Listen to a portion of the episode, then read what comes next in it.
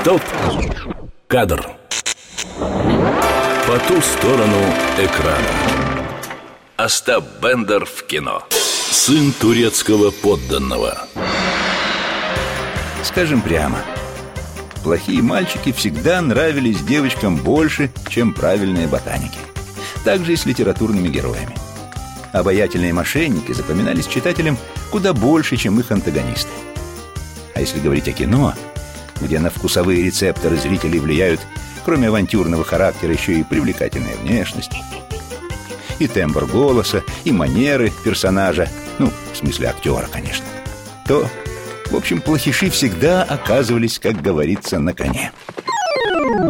Молодым везде у нас дорога. Титул главного советского плута практически сразу и на веки веков был отдан герою бессмертных романов «12 стульев» и «Золотой теленок». Помните?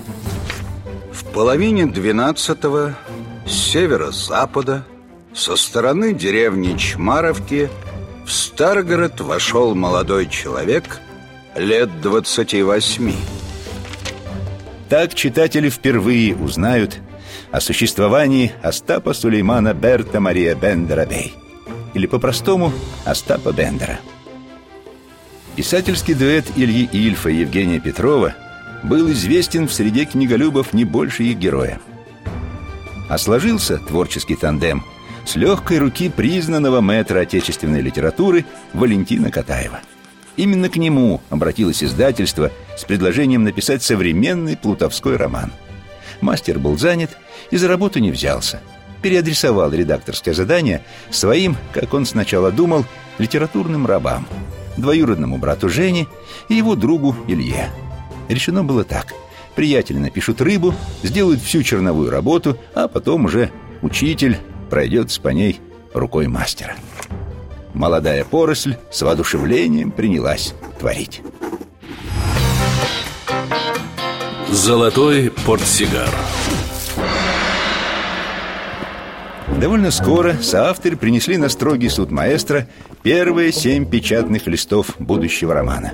Какова же была их радость, когда неожиданно они услышали. А вы знаете, мне нравится. Вы совершенно сложившиеся писатели. Так появился в советской литературе новый автор – Ильф и Петров. Под творческими псевдонимами скрывались Евгений Катаев, Петров и Ехиил Файнзельберг Ильф. Наставник же их потребовал от подопечных в качестве гонорара золотой портсигар и был особо польщен, увидев на титульном листе свежеизданного романа слова «Посвящается Валентину Петровичу Катаеву». Конкурентов было решено убрать. Помните пушкинскую реплику? Представь, какую штуку выкинула моя Татьяна. Взяла и замуж вышла. А штаб Бендер тоже оказался типом с характером. Изначально он задумывался авторами как забавный, но второстепенный персонаж. Но такой расклад великого комбинатора явно не устроил. И он, по формулировке Ильфа и Петрова, как будто локтями растолкал всех остальных героев. В какой-то момент писатели обнаружили, что без участия обаятельного авантюриста не обходился практически ни один эпизод или сюжетный поворот романа. Так сын лейтенанта Шмидта и по совместительству турецкий верноподданный пробился в главные герои. Прототипы. Интересно, что практически у всех персонажей «12 стульев» есть реальные прототипы, с которых иногда с удивительно скрупулезной точностью молодые писатели срисовывали своих подопечных. Остап не исключение.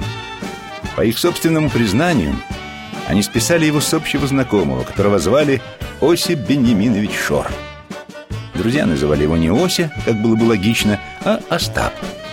Имя это понравилось, его решено было не менять. А вот фамилия Шор не вдохновила.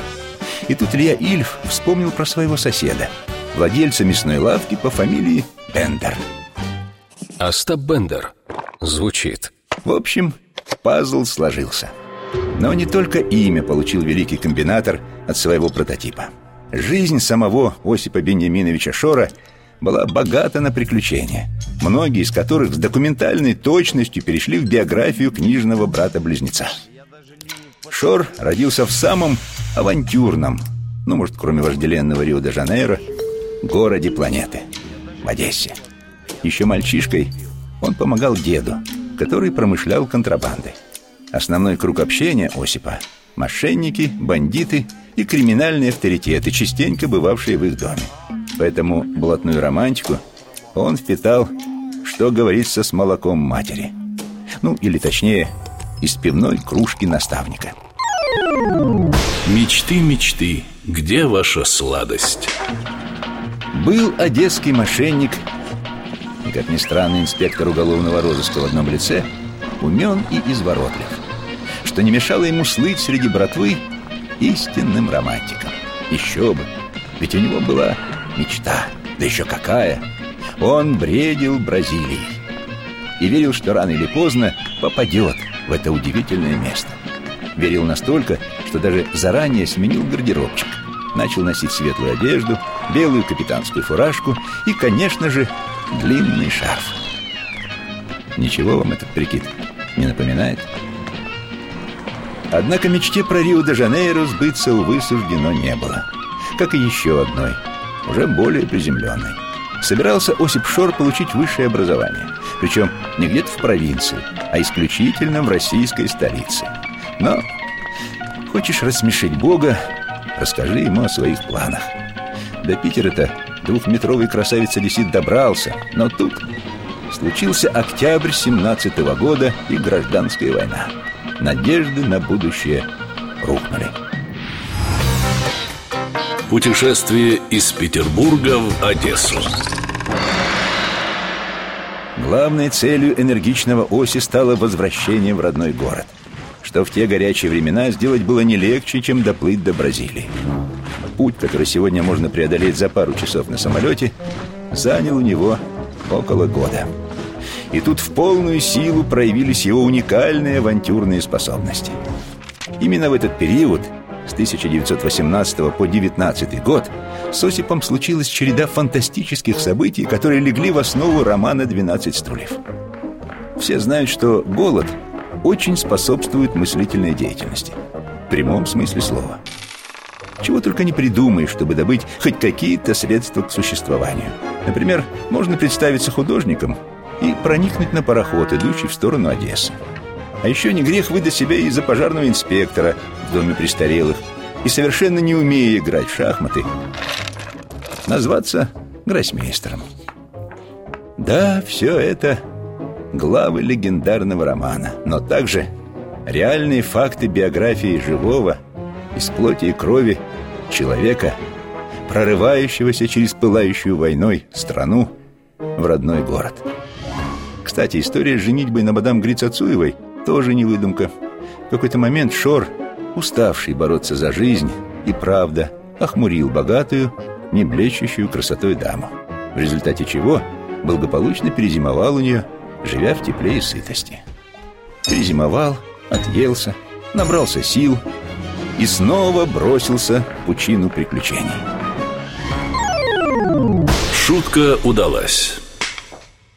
Остап Шор был охоч до розыгрышей.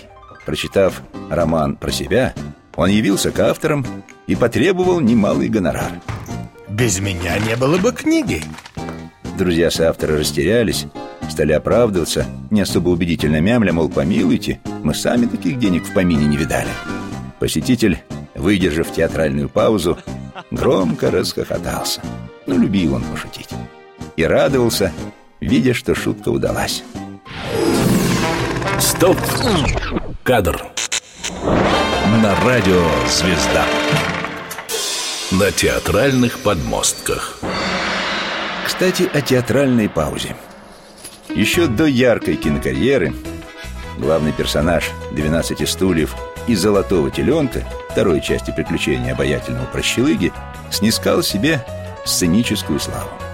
Первым, кто воплотил на подмостках образ великого комбинатора – был не очень известный на тот момент артист Московского театра сатиры Евгений Вестник. Преображался в Остапа актер порядка 600 раз, так что время вжиться в образ было вжиться и даже частично перенять некоторые черты характера своего героя. Карма догнала героя. Евгений Яковлевич как-то рассказал историю, которая вполне достойна отдельной главы авантюрного романа. Дело было так. Театр гастролировал по тогдашним республикам Закавказья, переезжая из города в город на поездах. На одной из остановок исполнитель роли великого комбинатора решил выйти из вагона, размять ноги и посмотреть, что продают на перроне какой-то заштатной станции. Но пока он торговался с продавцом, случилось страшное. Поезд, погудев на прощание, неторопливо ушел, оставив служителя Мельпомены на железнодорожной платформе в пижаме и тапочках. В полосатых штанах, без документов, без кошелька, в руках только мелочь, которую захватил с собой для покупок. У местных представителей власти бедолага не нашел сочувствия. Милиционер только пожал плечами. Чем я тебе могу помочь? Начальник вокзала тоже не оценил трагикомичной ситуации. У него таких в тапочках и пижамах иногда по несколько штук на дню. Привык. Актер случайно засунул руку в карман пижамы и достал оттуда фотографию, на которой он красовался со своей любимой девушкой. А девушка-то его была никто иная, как Ляля Черная, знаменитая артистка цыганского театра «Ромен». И вот тут в Вестнике проснулся Бендер. Увидев на скверике при вокзальной площади пестрые палатки цыганского табора, он решил. «Пойду к ним, а вось что-то придумаем». Придумывать ничего не пришлось. Достаточно было только показать фото и поведать о своей беде. Гости одели, накормили, дали денег, посадили в машину и отправили догонять поезд. Фильм, фильм, фильм. Как ни странно, первыми киношными приключениями Остапа Бендера были не поиски сокровищ в одном из стульев почившей тещи предводителя дворянства Кисы Воробьянинова, а попытка притворить в жизнь один из способов сравнительно честного отъема денег у граждан в лице подпольного миллионера Корейка. Да, да, сначала экранизации дождался «Золотой теленок». Михаил Швейцер в роли Остапа Бендера видел только Сергея Юрского. Им пришлось уже поработать вместе на картине «Время вперед». И режиссер знал о почти безграничных профессиональных возможностях актера. Но в Госкино потребовали провести пробы. «Пробы так пробы», — сказал Михаил Абрамович и попросил друзей актеров, которых вызвал на это формальное мероприятие, сыграть, как говорится, в полноги. Причем подыгрывали ему в этом люди с весьма известными именами. Николай Губенко, Владимир Басов, Александр Парховщиков. На фоне валяющих дурака любимцев публики игра Юрского выглядела весьма убедительной. А заподозрить мастеров в сознательной халтуре никто не мог. Кстати, среди статистов-претендентов был и Арчил Гамиашвили, который в тот момент, по иронии судьбы, репетировал «Золотого теленка» в театре поэтому и не поехал на пробы. Еще не зная, что все равно станет следующим Остапом. У Гайдая. Сняли о смешном, но не смешно. Леонид Гайдай очень болезненно принял новость о выходе фильма «Швейцара». Режиссер уже несколько лет вынашивал замысел создать экранный образ героя Ильфа и Петрова. Даже несколько раз подавал заявки и неизменно слышал один и тот же ответ «Подождите, сейчас не время». Режиссеры редко отличаются толерантностью. А уж если кто-то шагнул на их поляну, тем более. В общем, посмотрев премьеру «Золотого теленка», Гайдай сухо резюмировал. Сняли о смешном, но не смешно. Все. Точка. Приговор. Но зрители очень полюбили и сам фильм, и Сергея Юрского в образе обаятельного плута. Все, ну, кроме Гайдая, сошлись во мнении, что попадание в персонажа, как говорится, прямо в десятку. Фарта не будет. В отличие от Швейцера, который с самого начала не видел в этой роли никого, кроме Юрского, нерешительный Гайдай долго не мог определиться с исполнителем главной роли. На нее было более 20 претендентов. Пробовались Никита Михалков, Владимир Высоцкий, даже красавчик Муслим Магомаев. Вроде бы уже собрались утвердить Михаила Казакова, но Гайдай передумал, позвонил, извинился и начал снимать Белявского. В первый день, по незыблемой киношной традиции, на площадке разбивают специальную тарелку. На счастье. Так вот, на этот раз тарелка не разбилась. Суеверный Гайдай покачал головой. Не пойдет. Фарта не будет. Фарта и не случилось. Очень быстро режиссер понял, что Белявский не монтируется с партнером, идеально попавшим в образ Кисы Воробьянинова. Режиссер извинился теперь перед Белявским и снял его с роли. Пригласил Владимира Высоцкого. Но проклятая тарелка опять осталась цела. Тут уж рисковать Гайдай не стал, и Высоцкого отверг до начала съемок. По серьезной причине, не правда ли? Ну, ему виднее. Слава богу, через некоторое время коллеги подсказали режиссеру обратить внимание на Арчила Гамиашвили. Круг замкнулся. Роль великого комбинатора, сына турецкого подданного и лейтенанта Шмидта в одном лице дождалась грузинского актера и стала его визитной карточкой. Хотя сам артист фильм этот не любил. Возможно, потому что во время работы над ним вдрызг разругался с режиссером, узнав, что тот переозвучил ленту голосом другого актера. При всем желании сыграть Бендера в кино, если бы я мог предположить, что со мной так обойдутся, отказался бы.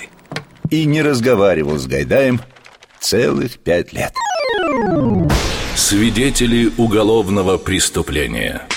Помирились они в день телепремьеры Захаровских «12 стульев». Теперь им было против кого дружить. Режиссер позвонил не желавшему знать его актеру со словами Включай телевизор. Сейчас ты станешь свидетелем уголовного преступления. Удивительно, как причудливо заворачивается интрига вокруг героя Ильфа и Петрова. Он умудрился рассорить великих режиссеров страны. Особенно отличился, конечно, Гайдай. Сначала обидевшийся на Швейцера за то, что тот опередил его в воплощении замысла, а потом ополчился на Захарова за то, что тот посмел предложить свое прочтение плутовского романа века. Кстати, Миронова и Попанова, такого колоритного дуэта Остапа Бендера и Киса Воробьянинова, Гайдай тоже пробовал в свой фильм, но отказался от этой идеи, побоявшись, что их игра будет вызывать ассоциации с фильмом «Бриллиантовая рука», снятым им же несколько лет назад. А Захаров не испугался и не ошибся. Вот прямая цитата из одного интервью Марка Анатольевича.